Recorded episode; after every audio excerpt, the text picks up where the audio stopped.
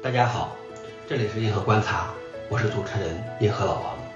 今天是二月五日，今天的观察有三条。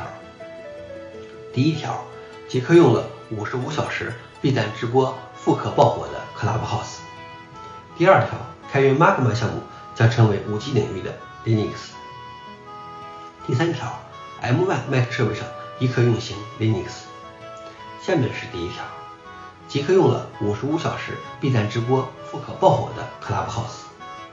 Clubhouse 是最近爆火的音频社交平台，现在它的邀请码已被炒到了一百美元一个。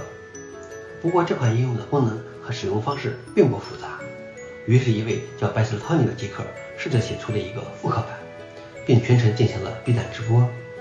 顺便提一句，这位 b a s i l Tony 也是我们 Linux 中国的合伙人。作为直播编码的成果。最终，他在 GitHub 上发布了一个名为 NES House 的项目，用户只需要访问网页版本就能建立房间，并通过链接邀请他人加入。b a s i l Tony 在推特上表示，自己原本打算花费七十二小时来制作这个项目，但实际用时五十五小时。由于采用了红白机风格，所以取名为 NES House。NES House 并不是一个商业项目。更多是为工程师和极客们提供的试验性产品。NES House 的代码是开源的，出于快速开发的目的，它使用了声网的音频服务，同时也是为了评估 Clubhouse 项目中有多少工作是由他自己的工程师完成的。在这个技术的时代，你需要的就是想法和行动力，就能够撬动更多的场景。第二条是，开源 Magma 项目将成为 5G 领域的 Linux。Magma 由 Facebook 开发，并于2019年开源，旨在帮助电信运营商快速便捷地部署移动网络。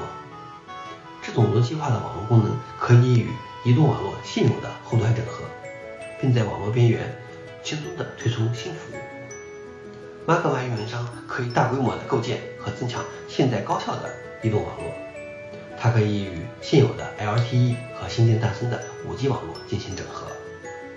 该项目托管在 Linux 基金会之下，并得到了多家电信企业联盟和基金会的支持，被期许为 5G 领域的 Linux。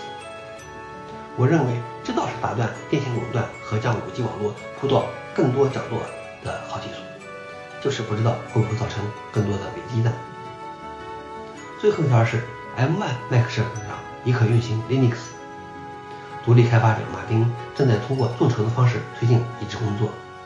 近日，他发布了拥有十八个补丁的套件，已经能够在搭载苹果 M1 芯片的 Mac Mini、MacBook Pro 和 MacBook Air 上初步运行 Linux。